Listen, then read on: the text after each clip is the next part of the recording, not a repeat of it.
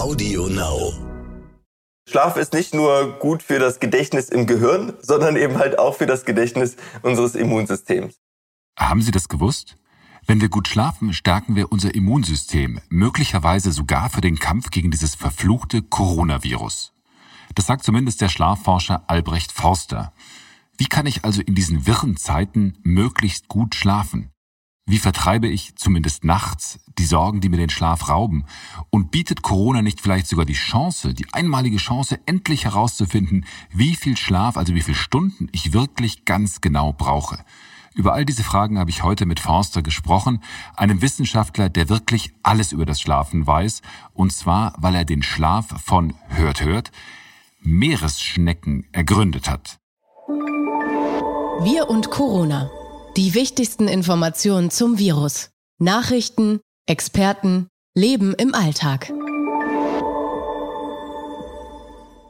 Und damit herzlich willkommen zurück zu Wir und Corona, dem Podcast von Stern und RTL. Mein Name ist Florian Güsken und ich freue mich sehr, Sie hier in der nächsten halben Stunde begleiten zu dürfen. Ich hatte mir ja eigentlich vorgenommen, Sie hier nicht mit den großen Öffnungsdiskussionen, also diesen Orgien zu belästigen, mit der Frage Team Drosten oder Team Streeck, mit den Laschets, den Söders und der mörderischen Frage, warum die arme SPD eigentlich gerade ganz ordentlich regiert, aber nur die Union in den Umfragen so richtig abräumt. Aber ich kann nicht ganz widerstehen, das muss ich zugeben. Über einen Aspekt möchte ich doch kurz reden, und zwar über den Fußball. Ab Mitte Mai soll es ja jetzt wieder losgehen mit der Bundesliga. Geisterspiele sollen uns begeistern und das alles soll funktionieren so richtig, weil sich dann alle, also wirklich alle, an ein ganz ausgefeiltes Hygienekonzept halten wollen.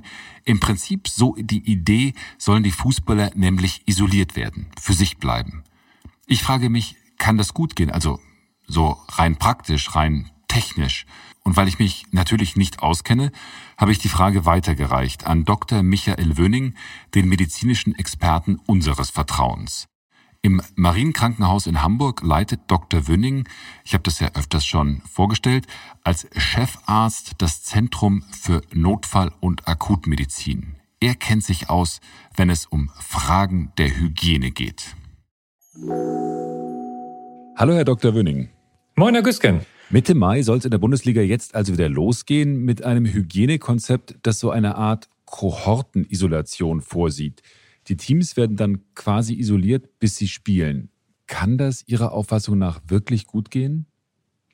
Das muss man natürlich schauen. Ich habe das komplette Konzept liegt mir nicht vor, ist auch meines Erachtens nicht bereit veröffentlicht worden, sondern liegt den entsprechenden zu genehmigenden Stellen vor. Aber wir können da ja beim ganz konkreten Beispiel einsteigen. Wenn man das Beispiel des ersten FC Köln nimmt, wo meines Erachtens nach äh, zwei Spieler und ein Betreuer positiv getestet worden sind, wie gehen die damit um? Und alle fragen sich, der Rest trainiert trotzdem. Da muss man einmal gucken, es darf für Profifußballer keine Ausnahme geben wie zur normalen Bevölkerung. Das heißt, wenn jemand positiv getestet wird, muss man gucken, mit wem hatte der denn Kontakt. Und äh, das Robert Koch Institut unterscheidet zwei Arten von Kategorien in der Kategorie 1, das sind die, die gefährdeter sind, eine Infektion zu bekommen, im Fußball wie im zivilen Leben. Das heißt, mindestens 15 Minuten Face-to-Face-Kontakt, also unter 1,5 Metern. Alle, die das hatten, auch zu den Spielern, müssten eigentlich dann in eine häusliche Isolation gehen. Und die Kategorie 2 ist, dass man halt Kontakt zu positiven Menschen oder positiven Spielern hatte, aber weniger als 15 Minuten Face-to-Face. Und dann hat man andere Auflagen. Dann muss man halt nicht nach Hause in die äh, Quarantäne, sondern muss aber sich täglich vorstellen, medizinisches ja, Tagebuch schreiben, gucken, ob man Fieber, ob man Symptome hat. Und das würde mich schon interessieren, ob zum Beispiel im Beispiel des ersten FC Köln alle Spieler und Betreuer jetzt jeden Tag, die zu diesen äh, anderen Personen Kontakt hatten, ihr Tagebuch schön schreiben und das auch vorlegen.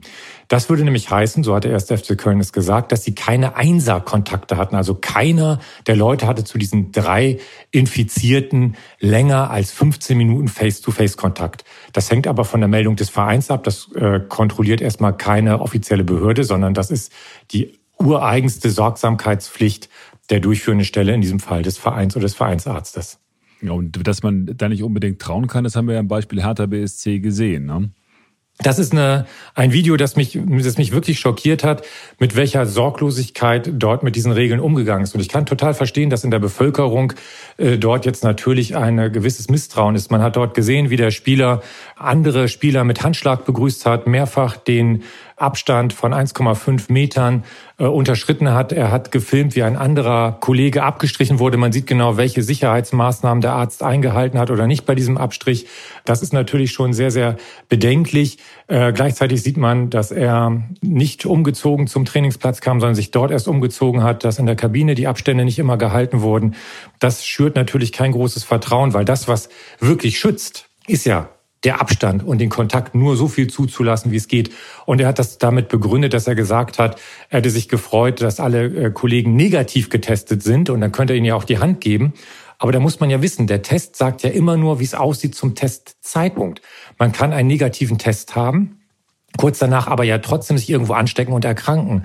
Und das zeigt mir, dass selbst ähm, bei diesem einen Profi die Aufklärung durch den Verein nicht gut genug war, dass er nicht gut genug über die Erkrankung und die Übertragungswege Bescheid wusste. Und wenn das in der breiten Masse vorliegt, dann kann dieses Experiment nur scheitern.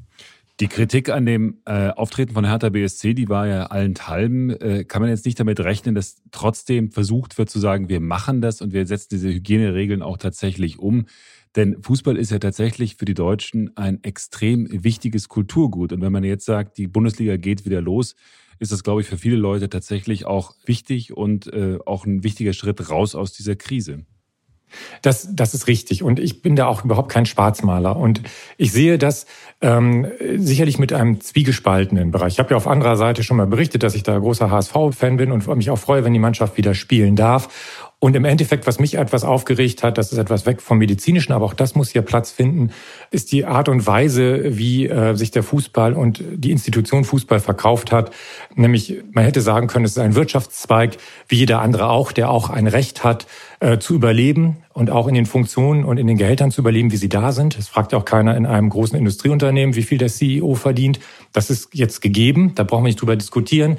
Hätte man das offen gesagt, es geht um den Erhalt von Arbeitsplätzen, dann ist das was anderes als zum Beispiel Ralf Rangnick, den ich sonst sehr schätze, in einem SWR-Interview, der gesagt hat, und das muss man sich wirklich auf der Zunge zergehen lassen, der Beginn des Fußballspielens ist für die Psyche der gesamten Menschheit wichtig.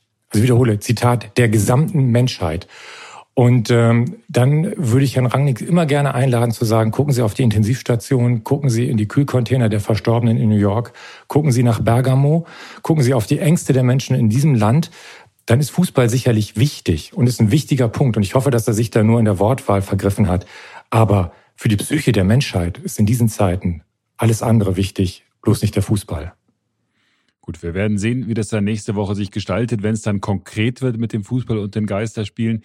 Ihnen nochmal vielen Dank für die Erläuterung und auf jeden Fall ein schönes Wochenende. Dieses Wochenende noch ganz ohne Fußball. Tschüss.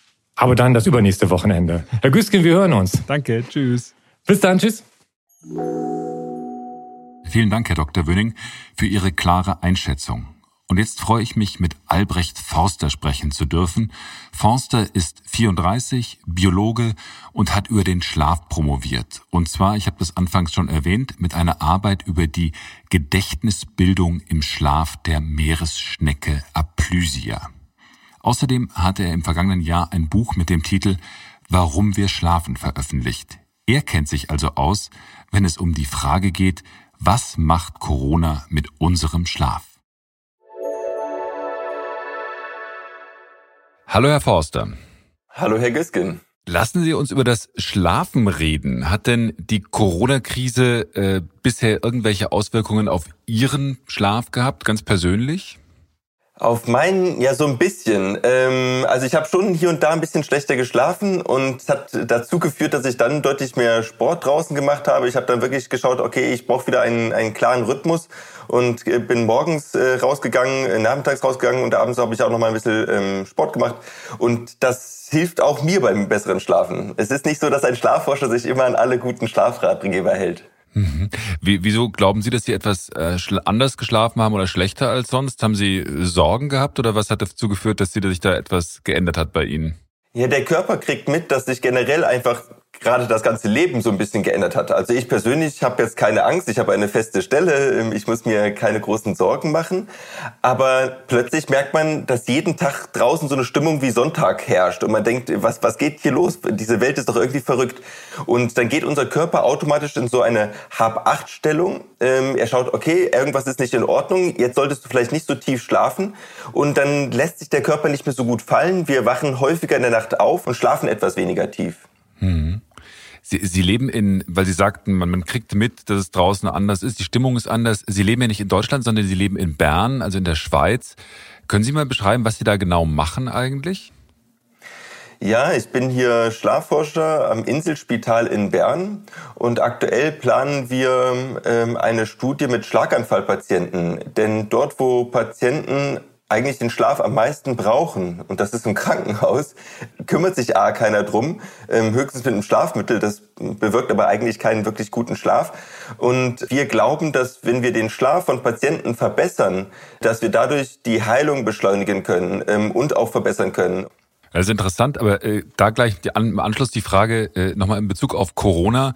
Also man kann jetzt nicht prinzipiell sagen, dass also mehr Schlaf dazu führt, dass ich dann oder mein Immunsystem besser gewappnet bin gegen Angriffe des Coronavirus. Also das lässt sich so nicht schlussfolgern, sondern man kann sagen, wenn du nicht genug schläfst, dann ist vielleicht die Gefahr sogar höher, dass du dich infizierst, weil du dann öfters einfach, was ich, dich an die Nase fasst oder. Die erste Schlussfolgerung daraus könnte sein, dass bei gutem Schlaf die Infektion deutlich milder verläuft und wir sie möglicherweise gar nicht mitbekommen. Mhm weil wir eben halt in einer guten Konstitution sind. Die meisten Erkrankungen, die wir so im Jahr durchmachen, die kriegen wir gar nicht mit. Und dann manchmal schlafen wir dann auch vielleicht einen Tag ein bisschen schlechter äh, aufgrund der Erkrankung, aber äh, am nächsten Tag äh, sind wir wieder gesund. Und genauso kann es eben halt sein, wenn wir wirklich gut schlafen, ähm, dass wir äh, im, im, optimalen Fall wenig von der vom Coronavirus mitbekommen oder dass unser Körper relativ schnell mit dem Virus ähm, fertig wird. Eine andere Sache kann auch passieren wir wissen, dass ähm, der Schlaf nach einer Impfung sehr stark darüber entscheidet, wie gut nachher das immunologische Gedächtnis für eine Erkrankung ist. Das heißt, es kann sein, dass wenn wir Corona durchmachen und äh, während der Zeit und danach gut schlafen, dass dann äh, unser Immunschutz länger anhält das immunologische Gedächtnis. Das heißt, also in dem Augenblick, in dem ich jetzt mehr schlafe, kann sich mein Körper besser merken, wie er sich gegen Angreifer wehren kann. Und das wäre dann auch positiv für, das, für den Kampf gegen Corona beispielsweise. Wir haben genau so. Äh, Schlaf ist nicht nur gut für das Gedächtnis im Gehirn, sondern eben halt auch für das Gedächtnis unseres Immunsystems. Faszinierend. Wir sprachen vorhin drüber, dass, dass Angst möglicherweise natürlich den Schlaf beeinflussen kann. Ist ja klar, dass man nachts wacht man auf und grübelt und hat Sorgen und so weiter. Sie haben in einem Interview mal gesagt, Schlaf kommt, wenn wir sorgenfrei sind. Jetzt haben wir momentan in dieser Krise viele Menschen, die genau das haben. Ganz viele Sorgen um den Job, um äh, die wirtschaftliche Lage, ums Geld. Wie können die dafür sorgen, dass sie trotzdem gut schlafen können? Ja, indem ich die Stunde vor dem Einschlafen wirklich mich komplett auch aus dieser Welt rausziehe. Wir machen das manchmal mit dem Fernsehen. Da schalten wir ja auch innerlich ab und werden in eine Traumwelt entführt. Darum schlaf, schläft auch ganz Deutschland vor dem Fernseher relativ gut. Es ist aber die, das ist aber eigentlich zum Einschlafen, also zum wirklichen Einschlafen im Bett nicht so ganz geeignet. Ich würde daher empfehlen. Äh, Entschuldigung, da habe ich, da, da, Entschuldigung, da habe ich sofort eine Nachfrage, weil äh, also wenn ich vor dem Fernseher einschlafe, dann habe ich danach tatsächlich Probleme, irgendwie weiter zu schlafen. Dann ist mein Schlaf irgendwie unruhiger. Ist das, äh, bin ich dann irgendwie unnormal oder wie ist das? Ja, das Problem ist, dass der Fernsehschlaf ist kein wirklich tiefer Schlaf. Ich meine, die ganze Zeit prasseln auf uns Lichtblitze ein und es ist laut. Eigentlich ist es ein Wunder, dass die ganze Welt da gut schlafen kann, aber es zeigt, wie wichtig eben halt unser inneres Mindset ist. Vor dem Fernseher sind wir eben halt nicht mit unseren Problemen und Sorgen konfrontiert.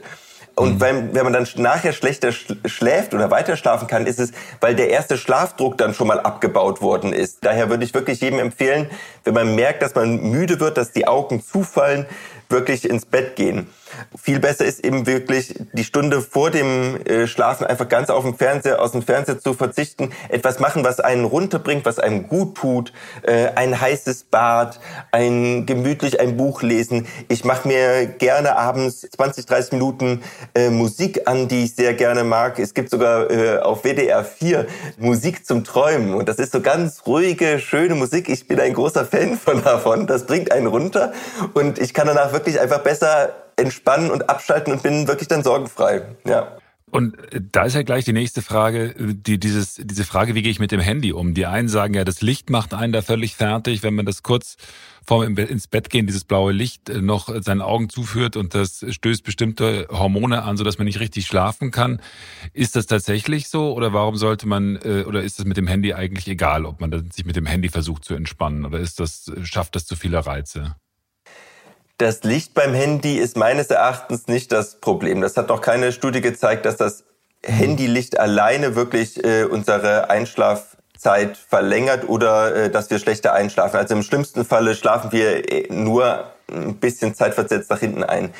Viel größer ist das Problem der emotionalen Bedeutung des Handys. Was machen wir dort? Wir machen äh, Twitter, Facebook, äh, Instagram, äh, WhatsApp. Das sind alles soziale Medien und soziale Interaktion ist immer von hoher Relevanz. Wir sind soziale Lebewesen und äh, solche Nachrichten, die halten mich wach. Oh, da ist was, da musst du dich unbedingt drum kümmern. Äh, jetzt noch nicht einschlafen, signalisiert das unserem Gehirn. Und da geht es auch die ganze Zeit um mich. In einem Buch geht es um einen anderen Protagonisten, der weit von mir fern ist. Und irgendwann bin ich so müde und sage mir, ach, lass den Protagonisten doch lieber sterben. Ähm, aber bei den sozialen Medien geht es die ganze Zeit um mich und das hält mich wach. Äh, dann kommt noch die Mail vom Chef rein und man regt sich darüber auf oder vielleicht freut man sich sogar. Aber das sind alles starke Emotionen und Emotionen sind super Wachhalter. Daher kann ich wirklich davon abraten, abends sich per Handy mit Emotionen voll zu ballern. Mhm. Sie haben ja dann auch ein Buch geschrieben, ein ziemlich dickes Buch, das heißt Warum wir schlafen. Ähm, das ist ja tatsächlich, ich habe das gerade gesagt, mehrere hundert Seiten dick. Wie lautet denn die Kurzfassung Ihrer Antwort? Warum schlafen wir? Äh, schlafen ist wie waschen, schneiden, legen. Ähm, zum einen wie beim Friseur, zu dem man ja jetzt wieder darf. Ähm, zum einen wird im Schlaf unser Gehirn tatsächlich durchgewaschen. Ähm, die Zellzwischenräume zwischen den Nervenzellen vergrößern sich um sagenhafte 60 Prozent. Und wir wissen, dass zum Beispiel so Amyloid-Beta-Plaques, ähm, die mit Alzheimer in Verbindung stehen, dass die dann rausgewaschen werden. Also wir können, wenn wir gut schlafen, Alzheimer, aber auch Parkinson aktiv vorbeugen. Das ist das Waschen. Dann werden im Schlaf unsere Nervenverbindungen zurückgeschnitten äh, wie so ein Obstbaum im Frühjahr, damit der wieder schön austreiben kann, äh, dicke Früchte tragen kann. Bei uns sind das eben halt neue Verbindungen äh, zwischen anderen Nervenzellen aufbauen kann, weil wir tagüber, tagsüber immer bei irgendwas lernen. Und dann gibt es eben halt noch den letzten Teil, das Legen. Im Schlaf wird das nicht alles nur noch schön gemacht, sondern neue Querverbindungen auch gezogen. Wir machen so eine Rückschau aus den Dingen, die in den letzten Wochen und äh, Monaten passiert sind. Denn einzelne Erfahrungen für sich gesehen sind bedeutungslos. Ähm, und erst wenn ich sehe, aha, das hat sich immer wiederholt, hier ist ein Muster drinnen, das ist eine wirkliche Erkenntnis. Und da sage ich immer, Sherlock Holmes muss ein wirklich guter Schläfer gewesen sein, ähm, sonst hätte er nicht so clevere Schlüsse ziehen können. Also wenn man sie da so reden hört, dann möchte man eigentlich sofort sich in ein Frau Holle Bett legen und äh, unendlich, also nicht unendlich lange, aber lange schlafen und wegschlummern und quasi ins Fitnessstudio fürs Gehirn gehen. So, so klingt das ja wieder, das, was Sie beschreiben. Die New York Times hat ja schon 2017 behauptet, der Schlaf sei das neue Statussymbol. Also, dass man durch gutes Schlafen zeigen könnte, kann, wer man ist und dass man was Besonderes ist. Ähm, haben Sie, empfinden Sie das auch so, dass Schlafen ein riesen Gesellschaftsthema geworden ist, wo jeder sagt, also ich schlafe super und jetzt dadurch zeige ich, wer ich bin? Ja, Selbstoptimierung ähm, ist ja in den letzten Jahren ein großes Thema geworden. Und äh, Sportler, aber auch andere Menschen merken, dass wenn ich ausgeschlafen bin, ich glücklicher bin, aber auch leistungsfähiger bin. Und äh, wir können wirklich mit wenig Zeitaufwand für einen guten Schlaf ähm, deutlich mehr am Tag schaffen. Also ein Beispiel. Wenn ich meinen täglichen Schlafbedarf von acht Stunden auf sechs Stunden verkürze, dann bin ich vielleicht den ganzen Tag über matschig und krieg nicht so viel gebacken. Und wenn ich jetzt einfach nur zwei Stunden länger schlafe, kriege ich möglicherweise ein Drittel mehr geschafft. Das heißt, ich kriege die Zeit, die ich in den Schlaf investiere, nachher doppelt und dreifach raus. Also ich habe ein glücklicheres Leben, ich bin leistungsfähiger und ich bin gesünder, ich altere weniger schnell. Also ähm, ich tue wirklich was sehr Gutes für meinen Körper und ähm, das erkennen langsam die Menschen.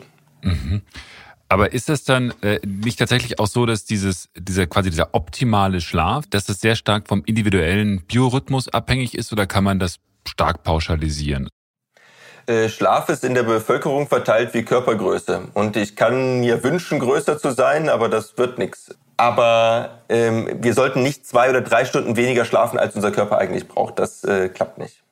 Ist denn die Corona-Phase jetzt nicht eine, dann eine herausragende Möglichkeit, um mal zu testen, wie viel Schlaf man wirklich braucht und wie der eigentliche, der eigene Biorhythmus funktioniert? Weil man hat ja viele, sagen wir mal, Erwartungen und viele Strukturen, die man sonst so hat, genauen Arbeitsanfang, ähm, so und äh, die hat man ja momentan nicht. Also gibt ist das nicht eigentlich eine grandiose Gelegenheit, mal zu testen, wie man eigentlich am besten schläft?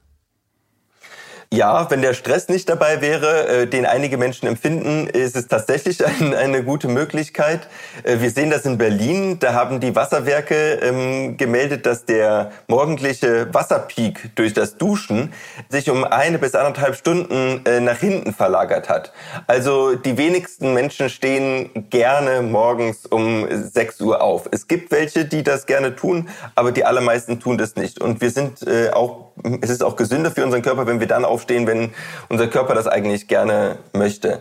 Und auch für Schüler kann das natürlich einen Vorteil bieten. Ähm, wir wissen, dass Schüler ab der Pubertät werden zu äh, Nachteulen automatisch. Das ist genetisch einprogrammiert, dass die im Prinzip am Lagerfeuer die Wache übernehmen. Und äh, jetzt hat Corona eben halt die Möglichkeit, dass die Schüler dann lernen können, wenn sie denn lernen wollen. Ja, sie können morgens ausschlafen und können dann sagen, okay, meine beste Lernzeit ist zwischen 10 und äh, 13 Uhr und dann habe ich nach, nachmittags nochmal zwei Stunden. Und das kann für ein Drittel der Schüler, die wirklich richtige Spättypen sind, für die morgens der Schulbeginn um 7.30 Uhr oder 8 Uhr äh, mitten in ihre biologische Nacht fällt, ein großer Vorteil sein. Dazu hätte ich ganz viele Fragen. Also zum einen äh, finde ich es faszinierend, was Sie gerade erzählen von dem Lagerfeuer. Sie sagen, das sei genetisch programmiert, dass ähm, also Heranwachsende in der Pubertät dann das Lagerfeuer übernehmen. Ist das wirklich so, dass man sagt, die bleiben tatsächlich im Schnitt dann länger wach und stehen später auf? Ja, das ist so. Und wir haben das, wir sehen das Gleiche sogar, wenn man äh, wirklich bei naturnah lebenden Volksgruppen sich das, den Schlaf anguckt. Das hat man vor mehreren Jahren gemacht. Und äh, da sieht man tatsächlich, dass obwohl diese Menschen keinen Wecker haben, immer zufälligerweise einer wach ist. Und wir haben da einen einprogrammierten Wachwechsel. Wir haben einmal in der Bevölkerung eine Verteilung über die Bevölkerung, dass es Menschen gibt, die von Geburt aus gerne eher früher ins Bett gehen und früh aufstehen, solche sogenannte Morgenmenschen. Und es gibt einmal die Abendmenschen, die gerne bis 1 Uhr nachts wach sind und morgens eigentlich am liebsten so um 9 Uhr aufstehen und die morgens äh, mehrere Tassen Kaffee in unserer Gesellschaft brauchen. Und dann kommt dazu, dass ich in der Jugendzeit dieses ganze Zeitfenster nochmal so ein, zwei Stunden nach hinten verschiebt. So dass ich dann ähm, Jugendliche habe, die dann bis drei, vier Uhr äh, nachts wach sind, auch natürlich und, und sich topfit fühlen. Super, wenn da ein Angreifer kommt. Und wenn die müde werden, ihnen die Augen zu fallen, dann sind die Alten und Kleinen, äh, also Jungen, ähm, wieder wach, weil alte und junge Menschen äh, tendenziell früh ins Bett gehen. Und das ist auch biologisch einfach so, ja. Faszinierend. Aber ich meine, das führt dann natürlich dazu, dass man jetzt eigentlich sagt, es ist eigentlich keine schlechte Idee für die, wenn die Schule jetzt ein bisschen unregelmäßiger ist und eigentlich sollte man das vielleicht institutionell einführen, dass die erst um 10 Uhr mit dem Unterricht beginnen, ab der siebten, achten Klasse, ne? Ja, wenn wir ein paar Punkte kostenlos im PISA-Test aufsteigen wollen, dann kann ich wirklich empfehlen, für äh, Schüler ab der Pubertät äh, die Schul Schule äh, erst um neun oder zehn Uhr anfangen zu lassen. Und wir wissen auch aus Studien von dem äh, Professor Randler aus Tübingen, das hat er wirklich gut gemacht, dass die Frühtypen unter den Schülern haben keinen Nachteil. Aber die Spättypen, ähm, die haben eben halt dadurch einen Vorteil gewonnen. Und wir sehen sogar, dass die Abiturnoten vom Chronotypen, also von der inneren biologischen eingebauten Uhr bestimmt werden. Also es gibt kaum Spättypen, die ein Einser-Abiturschnitt bekommen. Also wir benachteiligen einige Schüler aufgrund ihres äh, biologischen eingebauten Zeitfensters systematisch aktuell. Frechheit. Ich bin auch eher ein Aufsteher, das äh, Spätaufsteher. Das ist äh, deswegen äh, sehr interessant. Es rechtfertigt einiges. Ich habe gelesen, dass Sie vor allem an der Meeresschnecke Aplysia forschen, äh, um den Schlaf äh, zu erforschen. Können Sie mir erklären, warum die Meeresschnecke da ein gutes Forschungsobjekt ist und äh, wann die denn schläft? Also ich meine, man kann sich das schwer vorstellen. Die sitzt dann am Meeresgrund und, und schläft. Warum ist die so gut?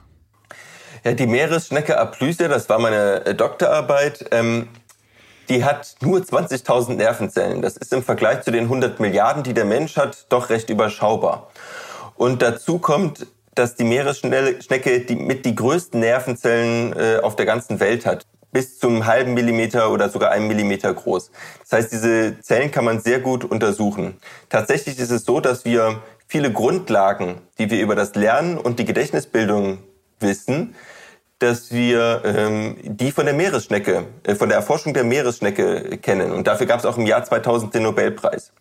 Und da Lernen und Gedächtnis massiv vom Schlaf abhängt und auch viele von diesen Prozessen im Schlaf stattfinden, dachte ich mir, okay, dann nehmen wir doch mal dieses Modell, diese Meeresschnecke und schauen uns an, ob die denn tatsächlich auch den Schlaf für ihr Gedächtnis braucht. Ist es hier wirklich ein universeller Zusammenhang?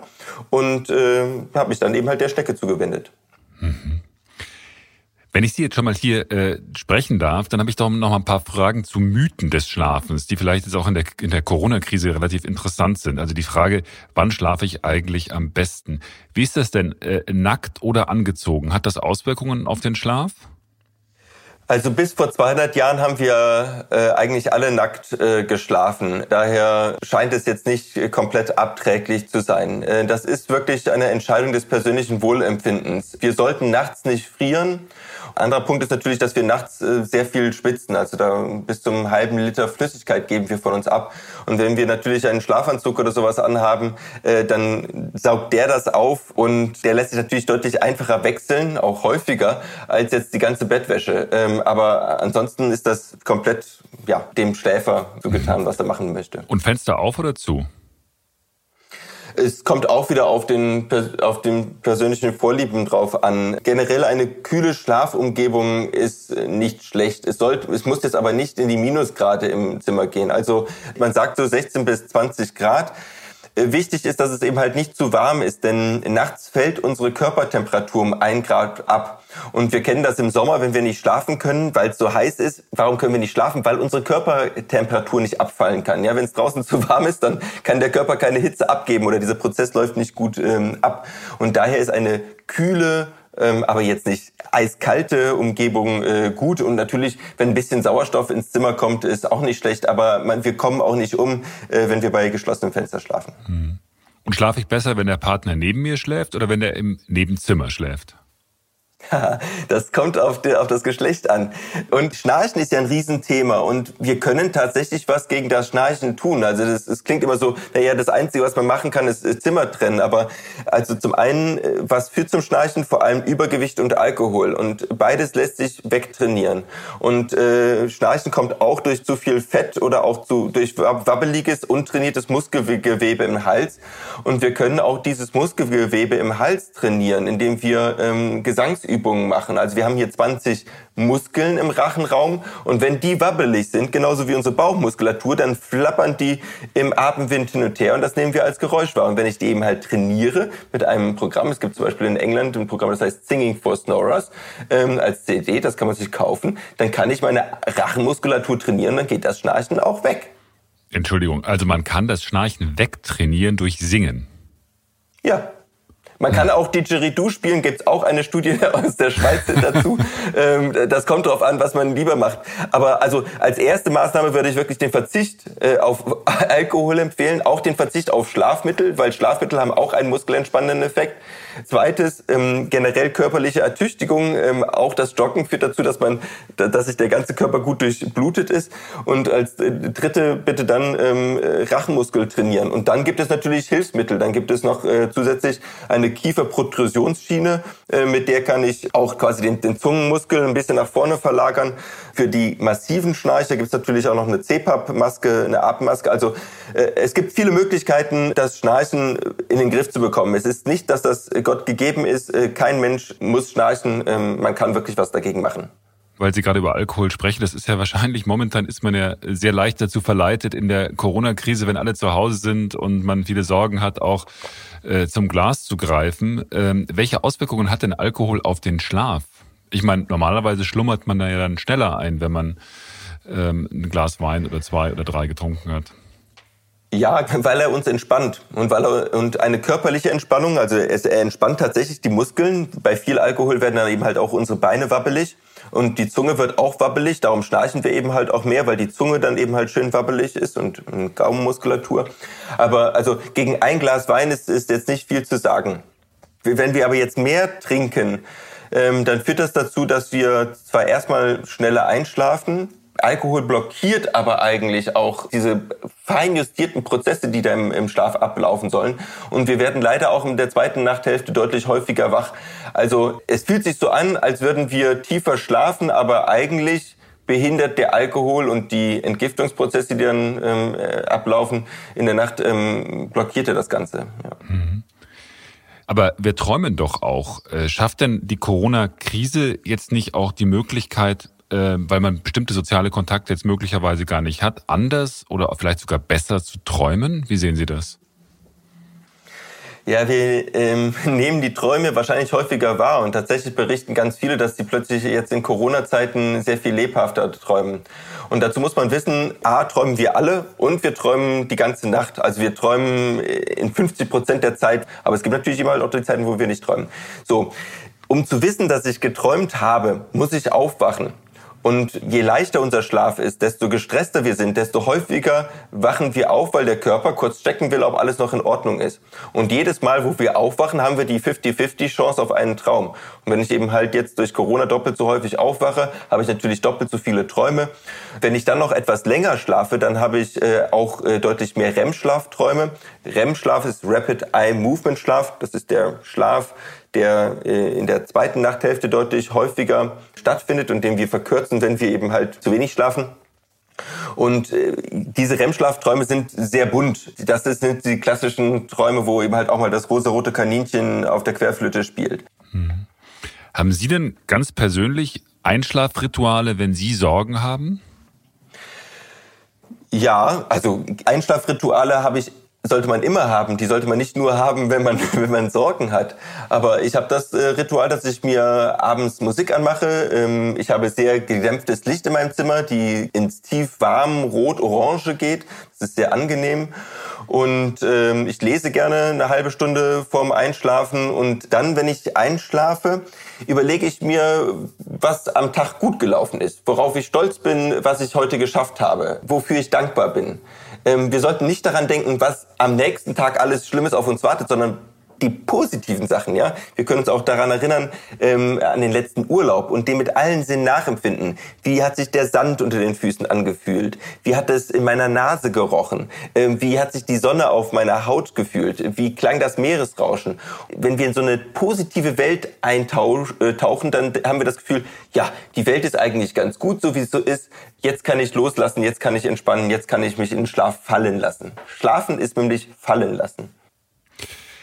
Herr Forster, vielen Dank für diese sehr interessanten Einblicke in das Leben und das Schlafen der Meeresschnecke und äh, auch die, die Frage, warum wir Menschen schlafen und wie wir vielleicht besser einen Schlaf finden können.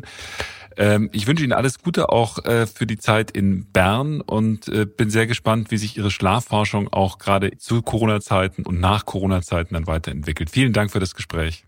Vielen lieben Dank. Tschüss, bis zum nächsten Mal. Bis dann. Ciao. Welcher Tag ist heute eigentlich? Wer noch immer im Homeoffice arbeitet, kann manchmal gar nicht sagen, ob Donnerstag oder vielleicht doch schon Freitag ist. So geht es zumindest mir immer wieder. Das mag daran liegen, dass die Grenze zwischen Arbeit und Privat zu Hause verschwimmt und wir, also ich, da arbeiten, wo wir sonst den Feierabend verbringen. Viele sind mit der Situation aber auch sehr zufrieden, weil sie endlich einmal den ganzen Tag zu Hause sein dürfen. So, und nun wünsche ich Ihnen vor allem eins, ein schönes Wochenende mit möglichst wenig Corona und möglichst viel Schlaf. Das tut, glaube ich, allen gut. Nicht nur dem Gedächtnis des Immunsystems, sondern, glaube ich, auch dem Karma. In diesem Sinn, tschüss, bis zum nächsten Mal. Wir und Corona. Die wichtigsten Informationen zum Virus. Nachrichten, Experten, Leben im Alltag.